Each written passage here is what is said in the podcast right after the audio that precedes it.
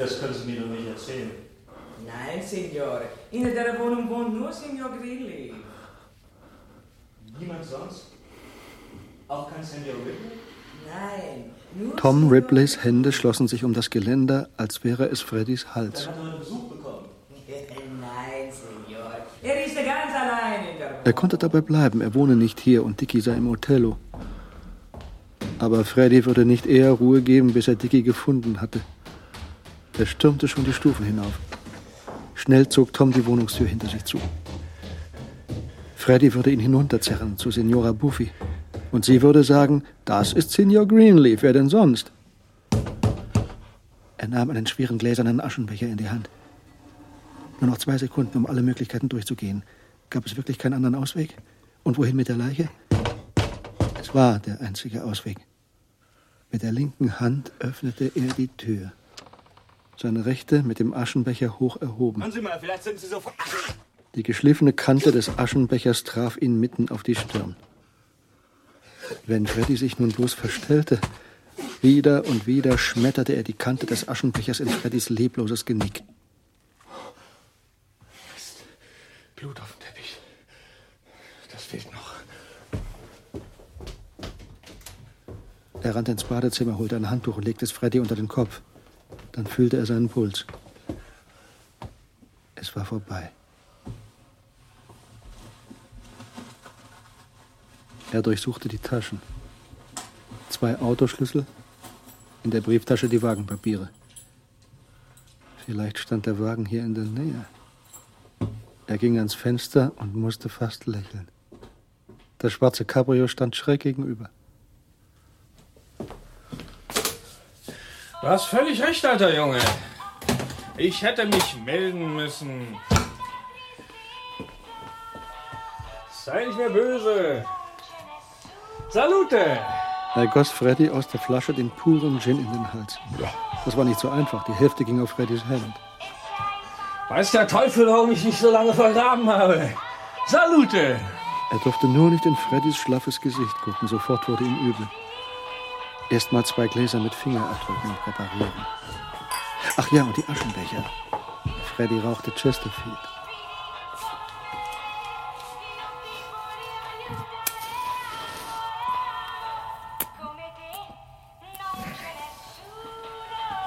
Vielleicht wegen March.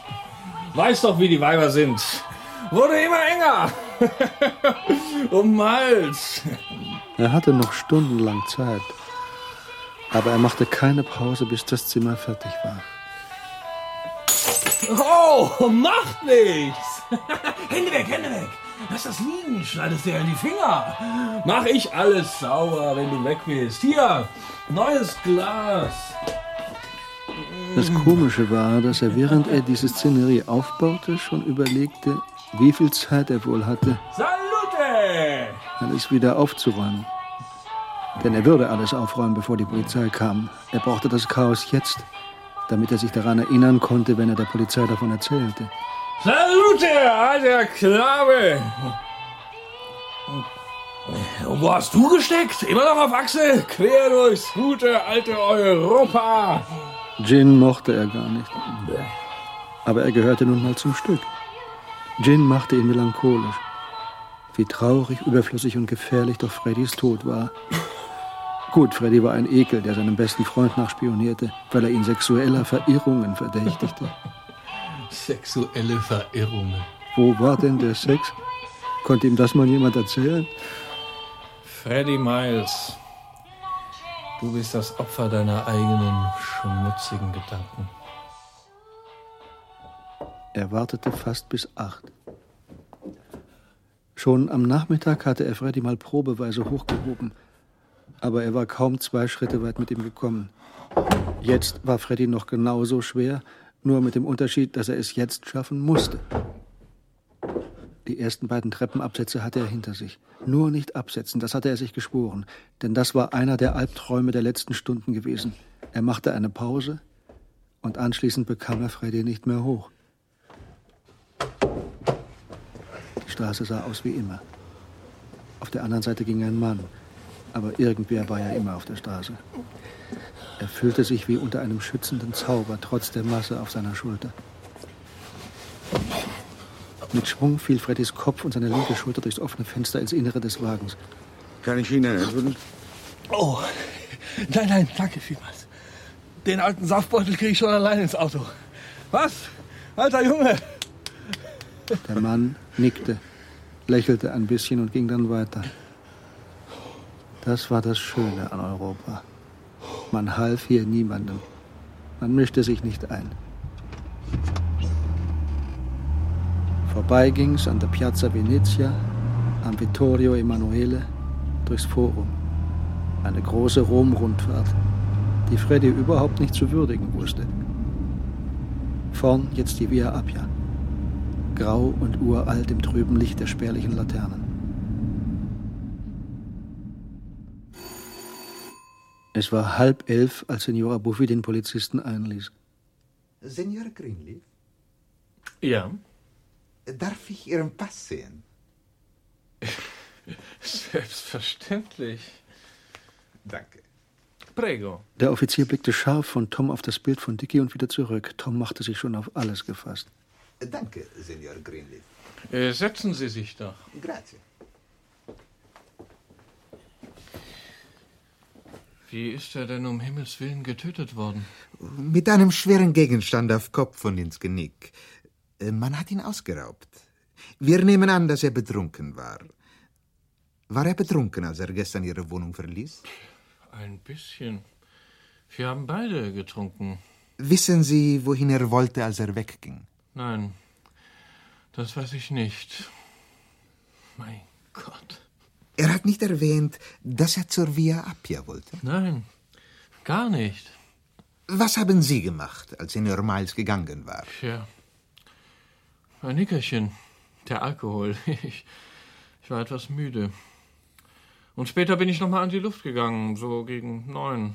Allein? Ja, Oh Gott. Daran hatte er noch gar nicht gedacht. Jetzt würde sein Name Al Greenleaf in allen Zeitungen stehen.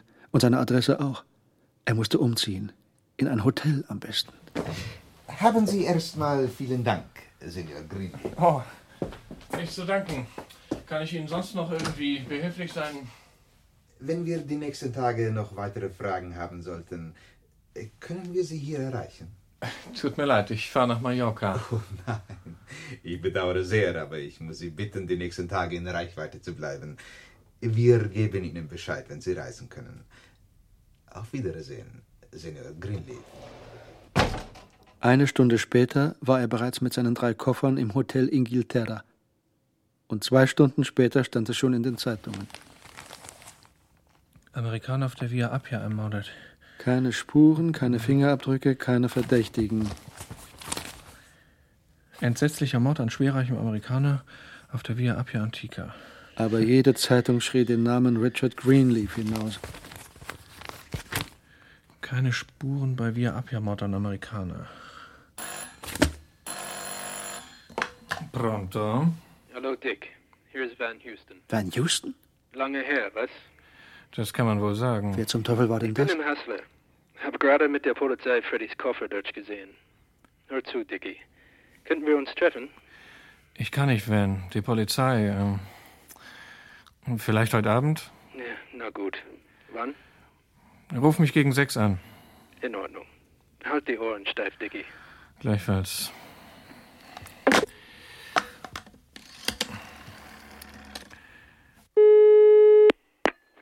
Pronto? Zentrale?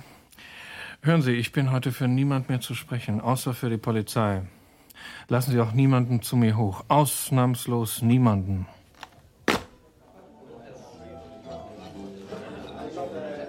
Aus den Abendzeitungen erfuhr er, dass Van Houston ein guter Freund von Freddie Miles gewesen war, 28 Jahre alt. Sonst nichts Neues. Zufällig fiel sein Blick auf eine kleine Notiz auf der letzten Seite. Vermisstes Boot in flachem Wasser in der Nähe von San Remo gefunden. Die Angst wirkte ihn stärker als gestern mit der Leiche auf der Treppe. Das Boot muss mit Absicht versenkt worden sein. Es fanden sich blutähnliche Spuren. Wahrscheinlich wusste die Polizei schon vom Bootsverleiher, wann das Boot verschwunden war. Von den Hotellisten dieser Tage würde ihr der Name Greenleaf wie mit Leuchtfarbe entgegenspringen. Irgendwelche Nachrichten für mich? Sie, Signor Grelev. Diese, diese, Zwei von Van? diese. Eine von Robert Gilbertson. Wer war das denn? Und eine von Marge. Sie hatte um vier aus Montebello angerufen. Vielen Dank.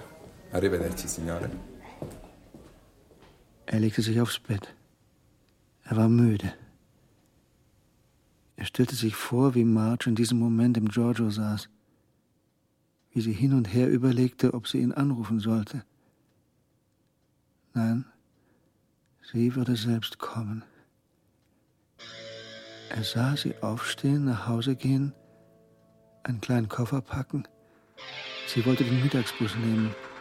Und er war auch da. Er stand vor dem Postamt. Marge. Marge. Du darfst nicht nach Rom.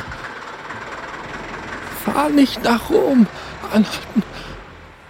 Anhalten.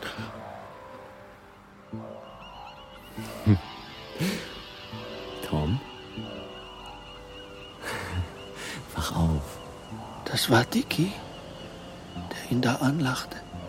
Ich bin geschwommen. Hey, Tommy. Er hatte den Anzug an, den er in Sanremo getragen hatte. Er war triefend nass. Ich bin gesund. Ich bin an Land geschwommen. Nein, Tom. nein. Er versuchte sich aufzurichten. Sein Körper war wie Blei. So als tauchte er aus tiefem Wasser auf. Ich bin geschwommen.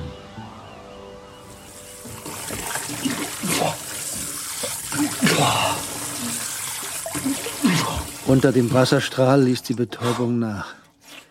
Er riss sich zusammen, bewegte sich, wie Dicky sich bewegt hätte, zog sich aus, badete. Pronto. Buongiorno, signor Cranleaf. Einer von der Polizei für Sie da. Schön. Schicken Sie ihn herauf. Grazie. Es war der ältere Offizier von gestern. Gibt's was Neues? Nein, aber es hat sich etwas anderes ergeben. Sie sind befreundet mit einem Amerikaner namens Tom Ripley. Ja. Wir halten es für möglich, dass Senior Ripley tot ist. Tot? Wieso?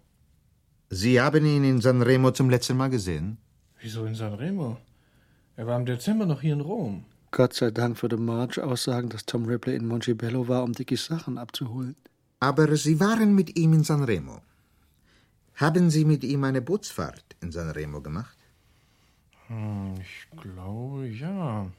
Ja, ja, das war in Sanremo. Warum?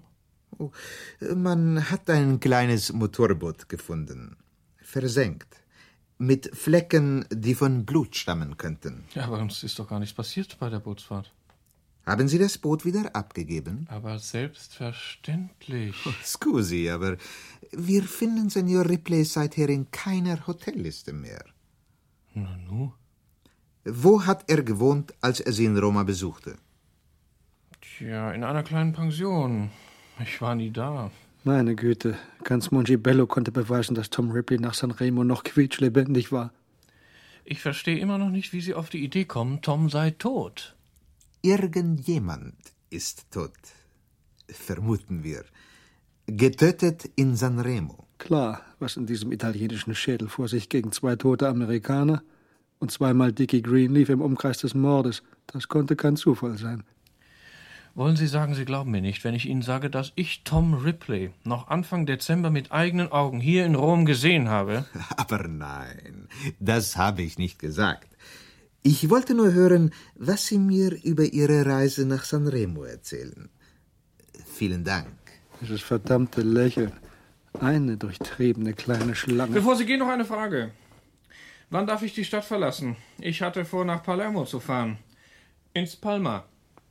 Palermo. Oh, das, das ließe sich machen. Vielen Dank. Auf Wiedersehen, Senior Grilli.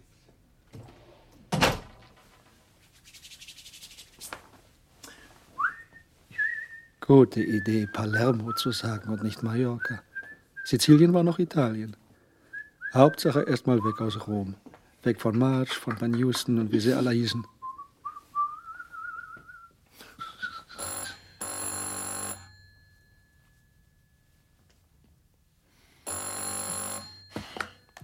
Pronto? Dicky? Wer ist da? Tom, sind Sie das? Marge! Ja, hallo! Wo sind Sie? Ich bin hier im Hotel. Ist Dicky da? Ja, darf ich raufkommen? In fünf Minuten. Ich, ich bin noch nicht angezogen. Ja, ist Dicky denn da? Äh, Im Moment nicht. Äh, Er ist auf dem 87. Polizeirevier. Soll ich Ihnen die Adresse geben? Warten Sie. Äh, Via Perugia 27. Ich möchte nicht auf die Polizei. Ich komme hoch und warte oben auf ihn. Wenn Sie nichts dagegen haben. Äh, tja, äh, die Sache ist die. Ich erwarte jeden Moment Besuch. Ein Vorstellungsgespräch, genauer gesagt. Ich suche nämlich eine Stelle. Warten Sie doch im Angelo auf mich. Ja, aber hier im Hotel ist doch auch eine Bar. Äh, Ja, schon. Nur äh, möchte ich nicht, dass mein künftiger Chef mich als erstes in der Bar hocken sieht. Ach so. Gut. Ja. Angelo, sagten Sie. Äh, Ja, können Sie nicht verfehlen. Direkt Richtung Piazza di Spagna. Er packte in größter Eile, zog seinen neuen Regenmantel an, setzte einen Hut auf, dass man sein erblondetes Haar nicht sah, und ging über die Hintertreppe nach unten. Erst mal sondieren, ob Marge nicht in der Halle saß. Tat sie nicht. Er bezahlte seine Rechnung. Wenn jemand nach mir fragt, ich bin abgereist. Ziel unbekannt. Die Polizei weiß, wo ich bin. Geht in Ordnung, Signore. Buon viaggio! Langsam und tastend suchte sich das Schiff seinen Weg in den Hafen von Palermo. Durch schwimmende Apfelsinenschalen, Strohbündel und Reste von Obstkisten. Ihm war flau. Am Quai jedenfalls wartete noch kein Polizist. Ebenso wenig im großen Foyer des Hotels Palma. Ah, Signore Greenleaf. Wir haben für Sie Zimmer 438 reserviert. Wir hoffen, es gefällt Ihnen bei uns. Grazie. Irgendwelche Nachrichten für mich? Nein, bedauere. Keine Nachricht für Sie, Signore. Schlagartig fing er an, freier zu atmen. Nicht einmal Marge hatte etwas unternommen. Vielleicht hatte sie endlich begriffen, dass Dicky vor ihr davonlief, um mit Tom allein zu sein. Als er am Abend im warmen Badewasser lag, verschwenderisch Seifenschaum auf seinen Armen zerrieb, überlegte er, ob er ihr nicht einen entsprechenden Brief schreiben sollte. Liebe Marge, Aber diesmal als Tom Ripley. ich schreibe Ihnen dies, weil ich nicht glaube, dass Dicky es jemals tun wird. Obwohl ich ihn oft genug darum gebeten habe. Sie sind ein viel zu nettes Mädchen, als dass man Sie auf diese Art hinhalten dürfte. Dicky und ich, wir sind sehr glücklich miteinander. So, nun wissen Sie es. Lirula, lirula, lirula, la, la, ri, da, da, dam, da, ram, ta, ta, ta. Papa non vuole, mamma Ich bedauere nur eins, dass du nie den Mumm hattest, mir das zu sagen. Wofür hältst du mich? Für eine kleinbürgerliche Hinterwäldlerin? Du bist kleinbürgerlich. Einen Nutzen hatte mein Aufenthalt in Rom. Ich konnte die Polizei darüber aufklären, dass Tom in deiner Begleitung ist. Sie scheinen wie verrückt nach ihm zu suchen. Ich habe ihnen gesagt, mir sei schleierhaft, wie sie dich hätten finden können, ohne über ihn zu stolpern. Das war geschafft. Was für ein goldiges Mädchen. Hatte ganz nebenbei die dumme Sanremo-Geschichte erledigt. Denn was konnte da noch dran sein, wenn Tom Ripley lebte?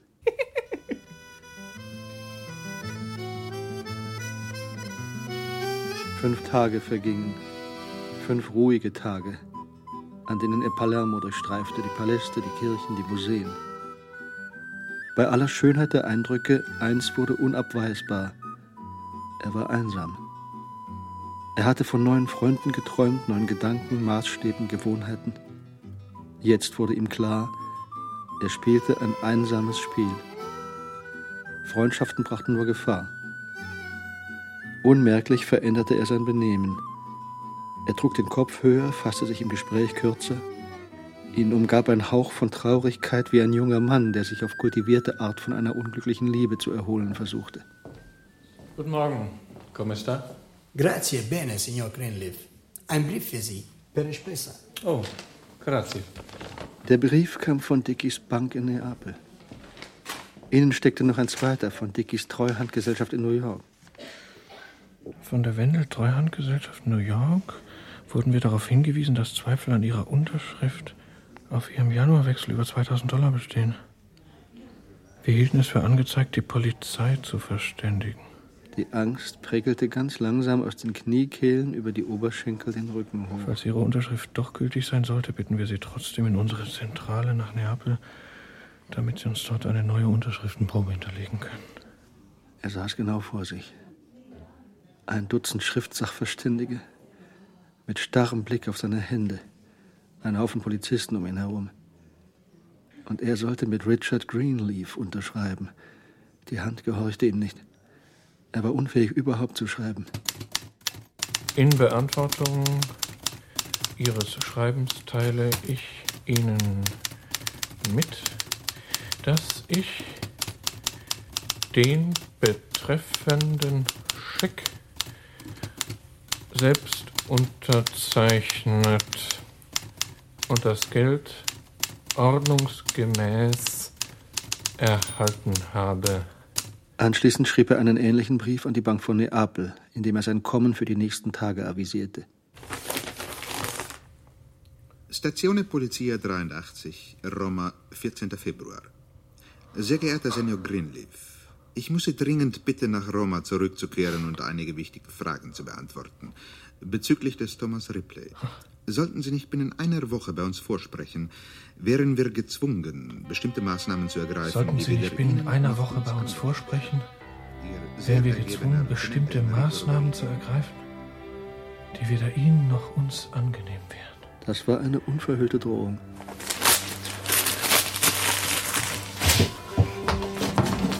In fliegender Hast begann er zu packen. Das war das Ende Dickie Greenleafs, so viel war klar. Er hasste es wieder, in sein altes Ich zu schlüpfen. So wie er es gehasst hätte, seinen alten schäbigen Anzug wieder anzuziehen, der nicht einmal neu besonders gut gewesen war. Seine Tränen tropften auf Dickies blau-weiß gestreiftes Hemd, das zu oberst im Koffer lag, sauber und gestärkt. Genau wie damals, als er es in Mongibello zum ersten Mal aus Dickies Schrank geholt hatte. Am nächsten Tag saß er im Zug hinauf nach Rom, Florenz, Verona und Trento.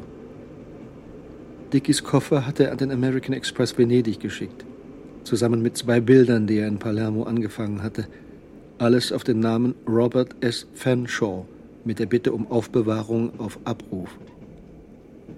In Trento kaufte er einen gebrauchten, cremefarbenen Lancia.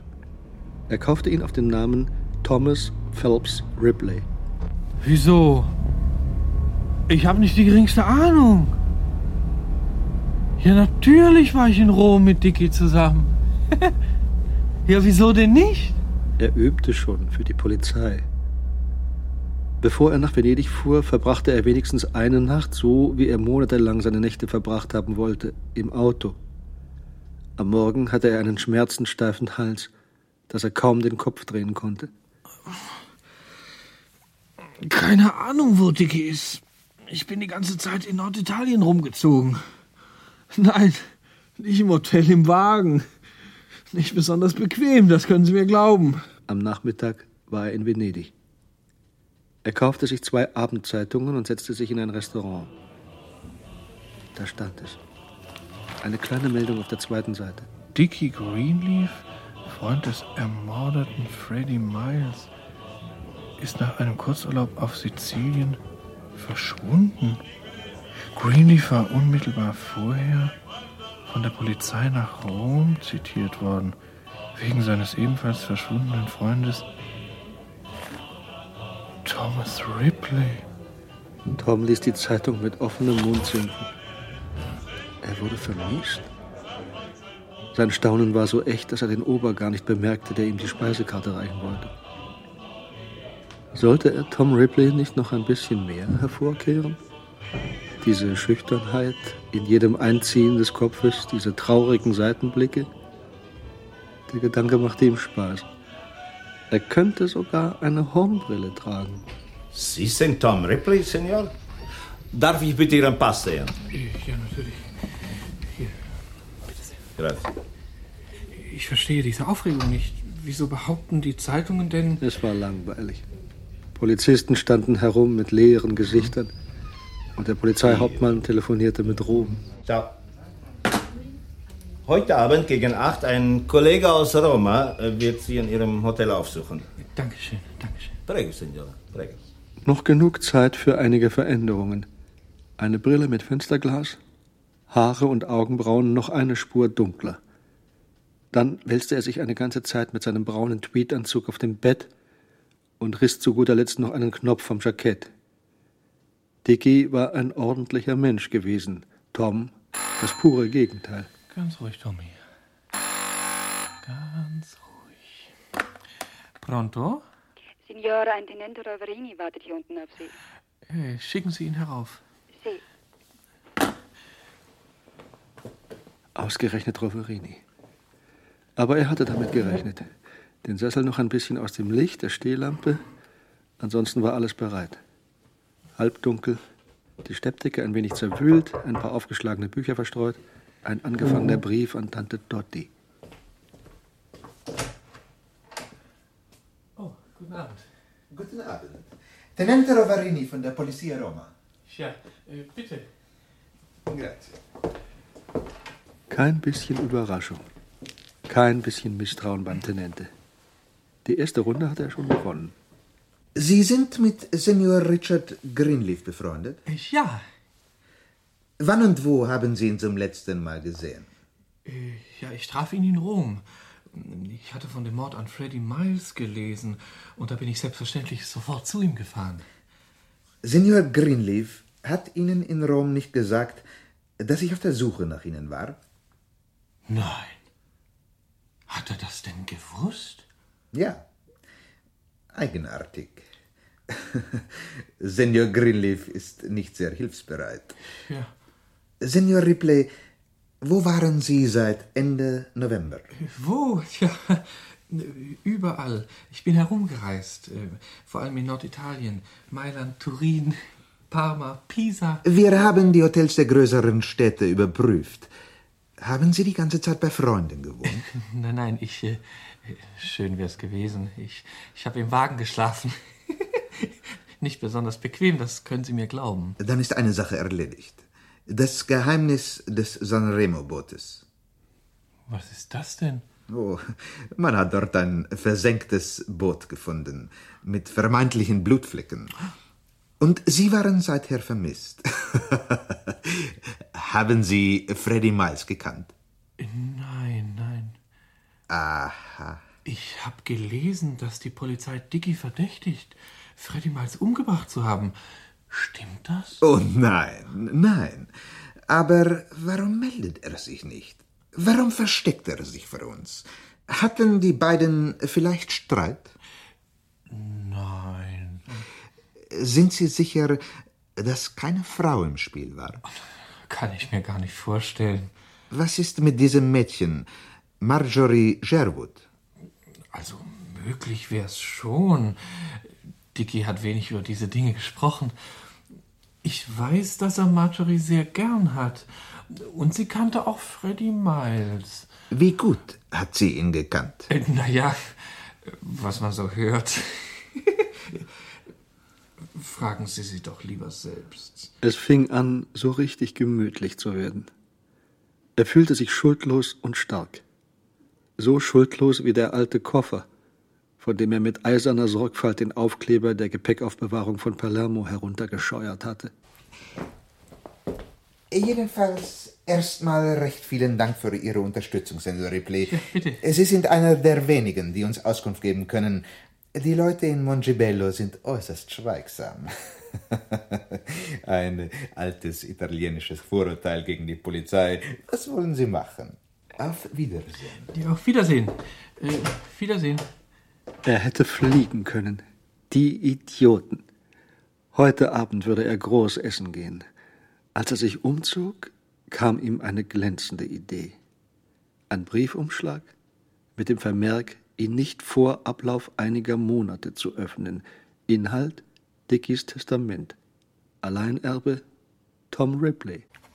Lieber Mr. Greenleaf, Ich darf annehmen, dass es Sie vielleicht interessiert, wie ich Dicky in den letzten Tagen, bevor er verschwand, erlebt habe. Ich fand ihn erregt und nervös vor. München, den 3. März. Ich hatte das Gefühl, Lieber Tom, er sei drauf. und danke dran, für Ihren Brief, danke für Ihre Einladung. etwas Aber ich komme nicht über Venedig, vielleicht später. Übermorgen fahre ich nach Rom. Dickys Vater kommt aus den Staaten herüber. Aber ich wollte Ihnen doch sagen, dass ich gar nicht Ihrer Meinung bin, Dicky könne Selbstmord begangen haben. Meinetwegen hat er sich seinen Verpflichtungen so gründlich entzogen, dass er sich versteckt hält. Aber Selbstmord? Unvorstellbar. Dickys Verschwinden machte ziemlichen Wirbel in der italienischen Presse. Tom sah sich als treuen Freund des Vermissten beschrieben.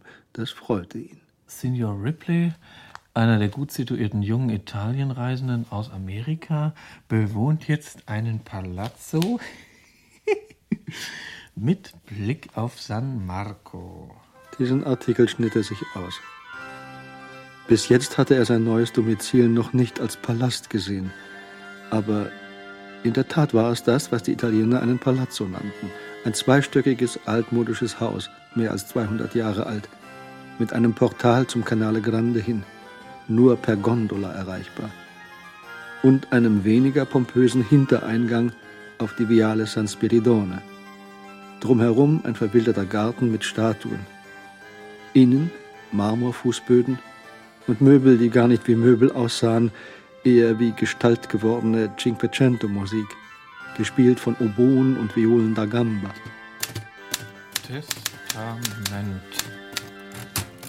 Palermo, den 8. Februar. Hiermit bestimme ich für den Fall meines Todes meinen lieben Freund Thomas Ripley zum Alleinerben meines gesamten Vermögens. Dann packte er die kleine Reiseschreibmaschine in ihr Köfferchen, trug sie die Treppe hinunter und ließ sie in den kleinen Kanalzufluss neben seinem Grundstück plumpsen.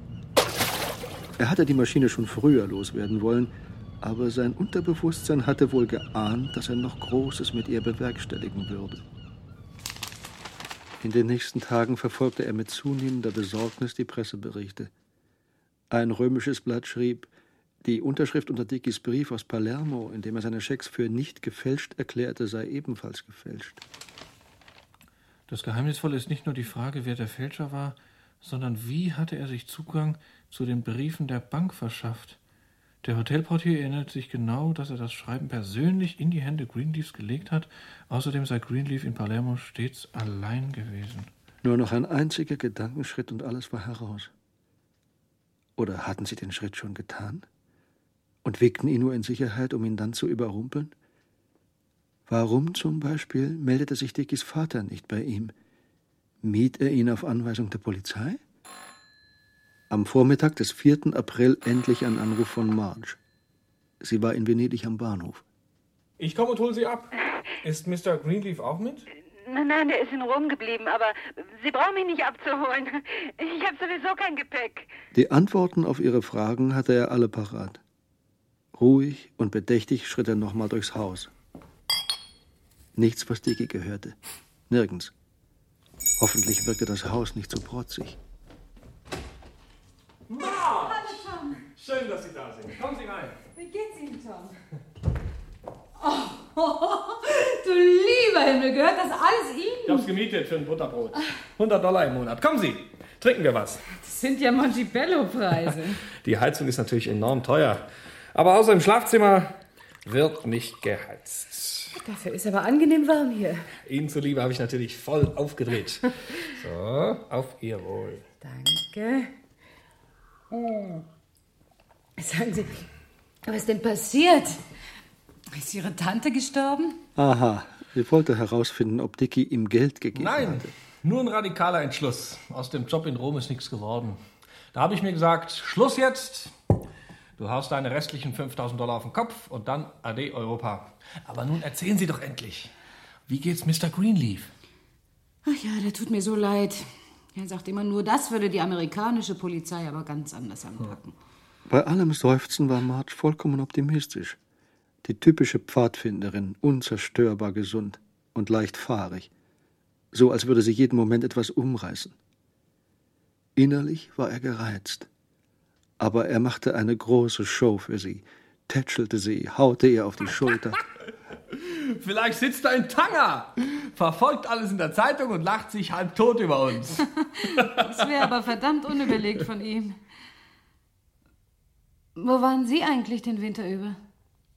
Ich? Tja, jedenfalls nicht bei Tom. Äh, ich meine bei Dicky. Ich habe Dicky ungefähr so viel gesehen wie Sie. Ach, lassen Sie das doch. Bestimmt. Er schämte sich plötzlich, vor ihr als der dazustehen, der mit Dicky ein Verhältnis gehabt hatte. Was war er für ein Feigling? Haben Sie ihm eigentlich damals nach Palermo geschrieben? Ja, stimmt. Ich habe ihm geschrieben. Wieso? Was? Ich meine, ein böser Brief in so einer Krise? Tja, das. Gott, das ist schwer zu sagen. Ganz, ganz netter Brief eigentlich. Wie sie sich wand bei ihrer Lügerei. Das war der dreckige Brief gewesen, in dem sie sich brüstete, sie hätte der Polizei gesagt, Dicky und er seien ein unzertrennliches Paar, Schlampe. Da war der Brief wohl ohne Bedeutung. Sagen Sie, hielten Sie es eigentlich für wichtig, wenn ich mich Mr. Greenleaf für ein Gespräch zur Verfügung stellte? Ich würde auch gerne zu ihm nach Rom fahren. So gern nun auch wieder nicht. In Rom gab es eine Menge Leute, die ihn als Dicky Greenleaf kennengelernt hatten. Oder glauben Sie, er würde herkommen? Ja, ich, ich glaube, es wäre ganz schön, wenn Sie ihn mal anriefen. Ich schreibe Ihnen Adresse und Telefonnummer auf. Oh, oh, entschuldigen Sie, Tom. Oh, alles über dieses wundervolle Tischtuch. Ist alles halb so schlimm. Unbeholfen scheuerte sie mit der Serviette auf der Spitzendecke herum. Das Holz des Tisches verfärbte sich schon. Es tut mir ja so leid, Tom.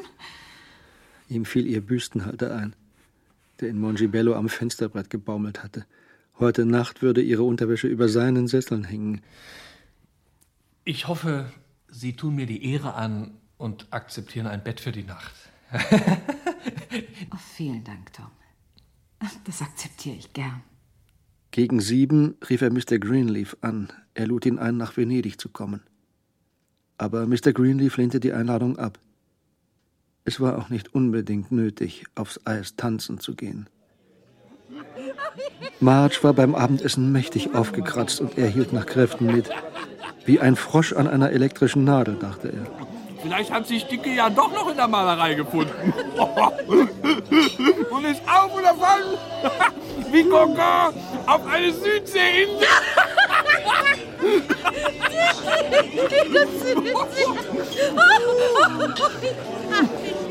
Es machte ihn krank. Und das Schlimmste stand noch bevor. Die nächtliche Fahrt in der Gondel. Wenn sie diese Hände, die jetzt vor seiner Nase herumfuchtelten, ins Wasser baumeln ließ, würde hoffentlich ein Hai kommen und sie abbeißen. Habe Meinung geändert. Möchte Sie sprechen. Ankomme 11.45 Uhr. H. Greenleaf. Er hatte doch damit gerechnet. Aber der Schrecken in seinen Beinen bewies ihm, dass er im Grunde nicht damit gerechnet hatte. Sechs Stunden später saßen sie schon in einem bescheidenen Restaurant zwischen Rialto und dem Gritti. Nicht das Geringste am See. Nicht die Spur einer Spur. Marge war bester Laune, wie immer, wenn es ums Essen ging, während Dickys Vater nur auf dem Teller herumstocherte. Mir reicht's jetzt. Ich habe einen Privatdetektiv aus den Staaten engagiert. Davon wusste ich ja noch gar nicht. Und seit wann ist denn der hier? Er kommt erst. Morgen, übermorgen ist er in Rom. Ruhig kauen und runterschlucken, dachte Tom. Kauen und runterschlucken. Hätten Sie denn etwas von der italienischen Polizei? Naja, eigentlich schon. Gegen vier ging Mr. Greenleaf in sein Hotel, um sich etwas hinzulegen. Ihm war auch nach einem Nickerchen. Der geschwungene Rand des Sofas schmiegte sich an seine Schulter. Herrlich, der Gedanke an die Freiheit morgen, wenn die beiden wieder weg waren. Gleich würde er sich eine Decke holen. Tom? Wie spät war es? Tom? Es war ja schon dunkel. Das war Marge da auf der Treppe mit seinem braunen Lederbeutel in der Hand. Tom, ich hab Dickies Ringe gefunden. Oh Gott, warum hatte er die Ringe nicht woanders versteckt? Tja. Die hat er mir gegeben. Zur Aufbewahrung. Wann? In Rom, glaube ich. Vermutlich hatte sie Nadel und Faden gesucht. Warum hat er Ihnen denn seine Ringe gegeben? Mit dem Fuß stieß er gegen einen seiner Schuhe. Er hob ihn auf. Eine Schrulle. Sie kennen ihn doch. Er sagte, für den Fall, dass ihm was zustoßen sollte. Ein Schlag mit dem Absatz würde genügen. Dann sie zum Portal schleifen und in den Kanal werfen. Er konnte sagen, sie sei auf dem Moos ausgerutscht.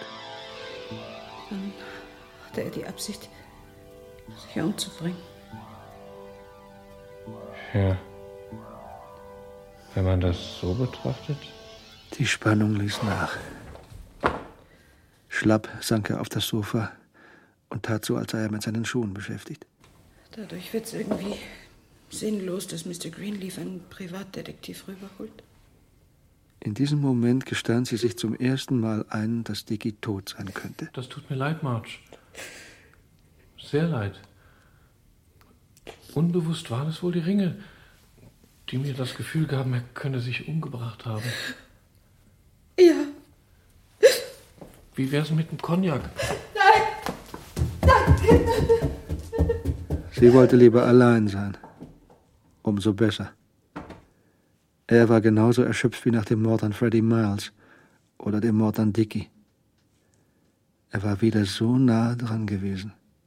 Ich stand hier auf der Treppe und rief ihren Namen. Ich dachte, sie muss doch jeden Moment wieder auftauchen. Sie ist doch eine so gute Schwimmerin. Es war, als drehte sich eine Schallplatte in seinem Kopf, ohne dass er imstande gewesen wäre, sie abzuschalten. Ich dachte doch nicht, dass sie verletzt ist. Sie war eben noch quicklebendig. Sie war ausgerutscht. Er schwitzte und zitterte. Würde morgen vor Mr. Greenleaf diese Geschichte einfach aus ihm heraussprudeln? Diese Geschichte von Marge, die in den Kanal gefallen war? Von seinem Hilfegeschrei, seiner vergeblichen Suche nach ihr? Würde er sich als Wahnsinniger entpuppen? Er hatte in Kleidern auf dem Sofa geschlafen. Die ganze Nacht, ohne Decke. Marge war heute Morgen auch erstaunt gewesen. Ein Krampf saß in seinem Genick. Mit wem telefonierte Marge denn da? Ja, ja. Wiedersehen. Tom? Ja? Mr. Greenleaf hat angerufen. Der Detektiv aus New York ist da. Wir sollen rüberkommen.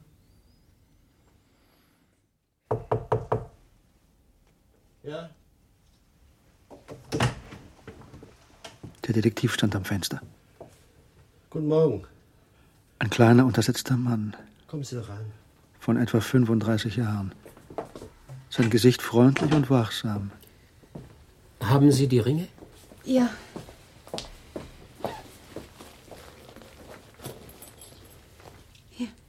Danke. Sind das die Ringe Ihres Sohnes? Das sind sie. Wann hat er sie Ihnen gegeben? In Rom. Äh, so um den 3. Februar rum. Und was hat er gesagt, als er sie Ihnen gegeben hat? Dass es ihm lieb wäre, wenn ich sie hätte. Falls ihm was zustoßen sollte. Hm? Hatte er getrunken? Nein, es war ja erst früher Nachmittag. Was haben Sie mit den Ringen gemacht? Ich habe sie in einen Beutel getan, wo das Nähzeug drin ist. Aus diesem sanften irischen Gesicht konnte alles Mögliche kommen, auch die unverblümte Feststellung, dass er lüge. Würde es zu ihm passen, Ihnen die Ringe für eine Zeit zu leihen? Nein. Als Talisman zum Beispiel? Nein, ich. Ich kann mir Dicky ohne seine Ringe gar nicht vorstellen. Die Ringe waren ein Teil seiner selbst. Was starrte McCarran ihn so an? Würde es Ihnen etwas ausmachen, für ein paar Minuten mit mir nach unten zu gehen, Mr. Ripley? Es war soweit. Aber gewiss. Ein letzter Blick, verschwommen und hastig. Marges Gestalt klein und zusammengesunken. Mr. Greenleaf tapsig zitternd wie ein Greis. Das Café war nicht überfüllt. Aber kein Tisch war frei, der nicht in Hörweite eines anderen lag. Würde ihn McCarran an so einem Ort überführen? Und wie würde er das Gespräch beginnen? Was für ein Mensch ist Richard? Aha, er versucht es auf die indirekte Tour. Wie würden Sie ihn beschreiben? Seine Persönlichkeit? Wollte sich kleine Hinweise aus der Art, wie er Dicky beschrieb, herauspicken und gegen ihn verwenden. Er wäre gern ein guter Maler gewesen. Aber er wusste, er würde das niemals schaffen. Er tat so, als machte ihm das nichts aus. Aber es machte ihm viel aus. Halten Sie es für möglich, dass Richard Freddie Miles umgebracht hat? Nein. Warum nicht? Weil er keinen Grund hatte. Wenigstens nicht, dass ich wüsste. Gewöhnlich hört man auf diese Frage, der Betreffende sei nicht der Typ für einen Mord. Halten Sie Richard für einen Menschen, der einen anderen töten könnte? Ich weiß nicht, wie der Typ für einen Mord aussieht. Für mich ist Dicky eher ein Selbstmörder als ein Mörder. Aber ich bin nicht restlos sicher, dass er Freddie Miles nicht umgebracht hat. Sie? Sicher bin ich auch nicht. Aber ich glaube es einfach nicht. Aber damit wäre eine Menge erklärt, oder? Ja. Alles. Naja, ich fange erst an mit der Arbeit. Es schien vorbei zu sein. Ja, es war vorbei. Vielen Dank für Ihre Unterstützung, Mr. Ripley.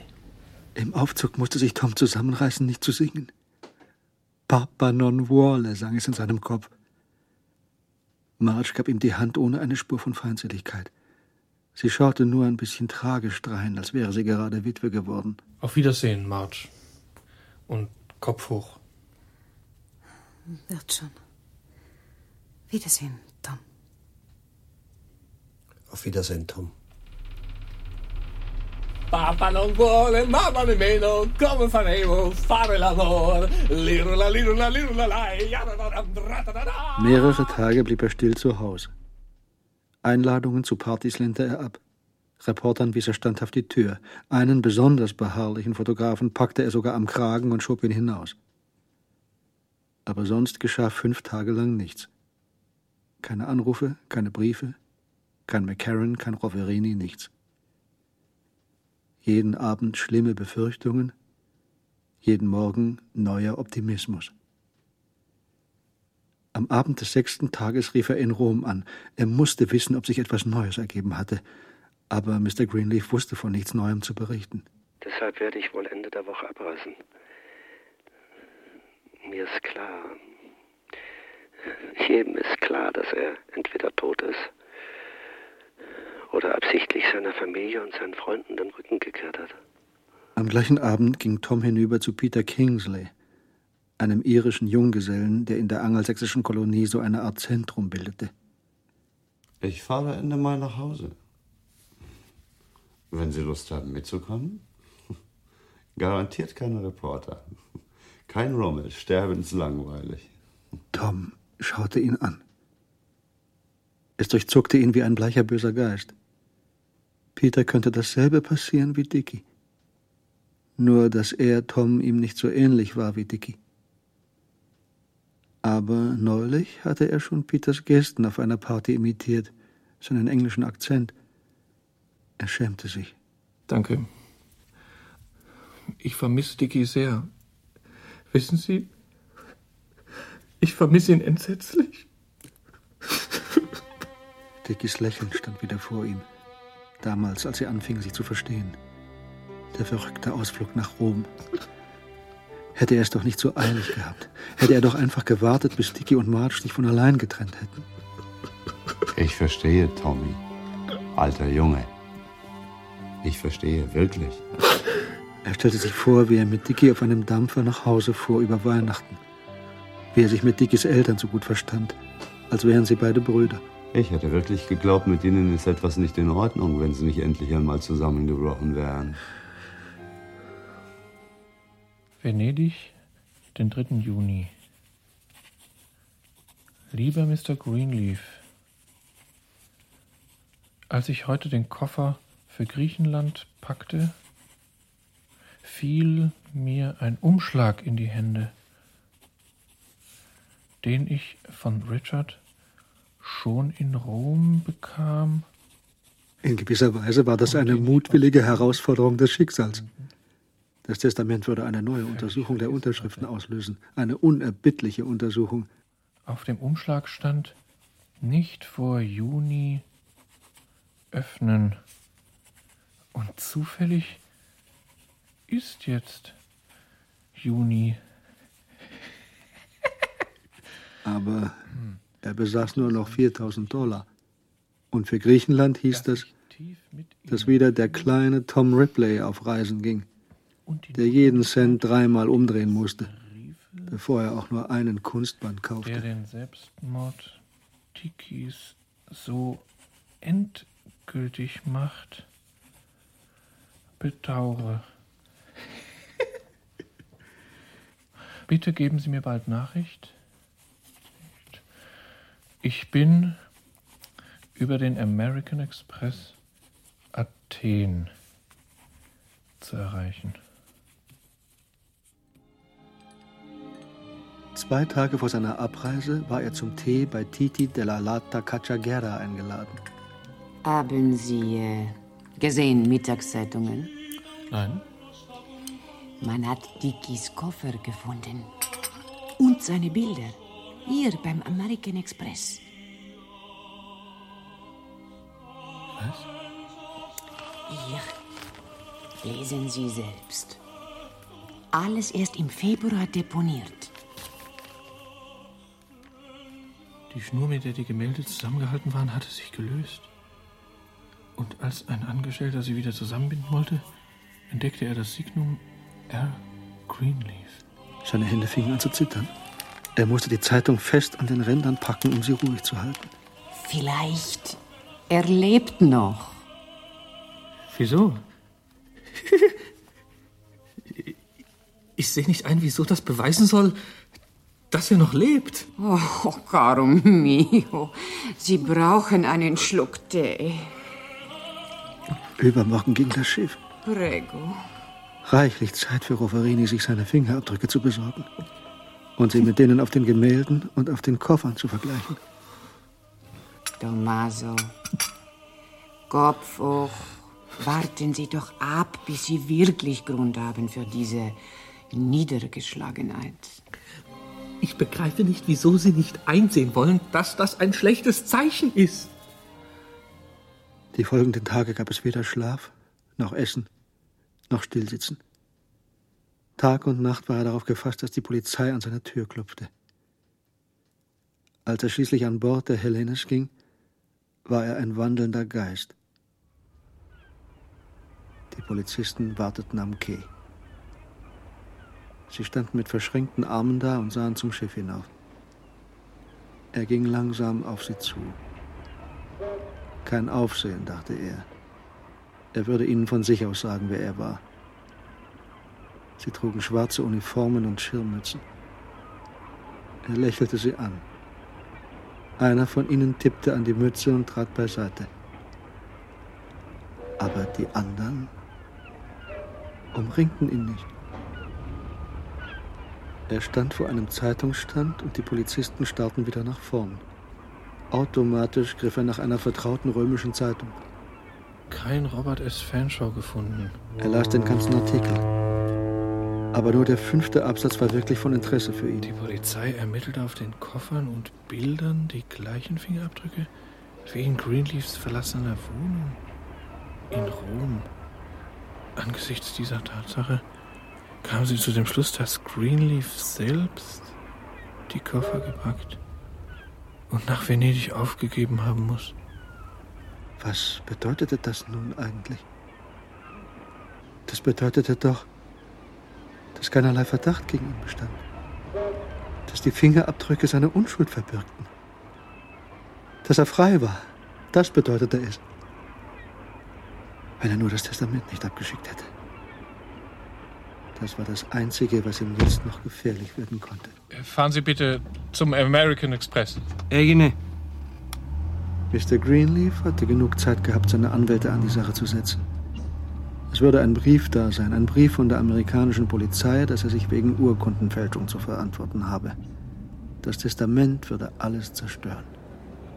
Eine trügerische Ruhe lag über der Halle des American Express. Es war die Ruhe vor dem Sturm. Tom sah sich um. Kein Polizist. Vielleicht in dem Moment, wo er seinen Namen nannte. Äh, haben Sie Post für Thomas Ripley? Ripley? Buchstabieren Sie mal bitte. R-I-P-L-E-Y. Sie drehte sich um, holte Briefe aus einem Fach. Nichts geschah. Ich habe zwei Briefe für Sie. Dankeschön. Einen von Titi aus Venedig, der kam später dran. Einer von Mr. Greenleaf.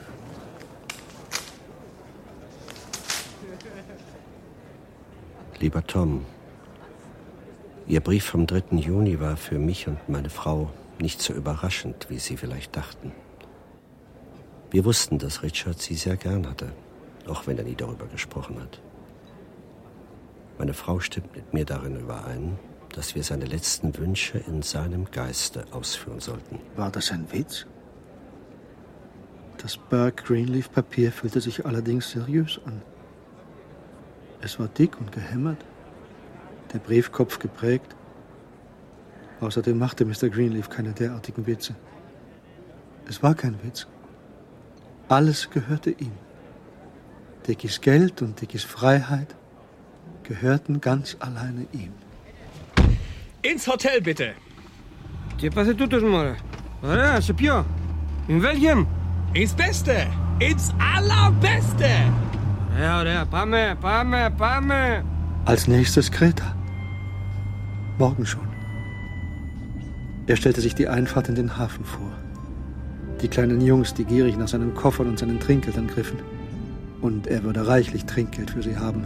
Reichlich für alle und jeden. Aber da standen auch vier regungslose Gestalten am Quai. Kretische Polizisten. Sie warteten auf ihn. Warteten geduldig mit verschränkten Armen.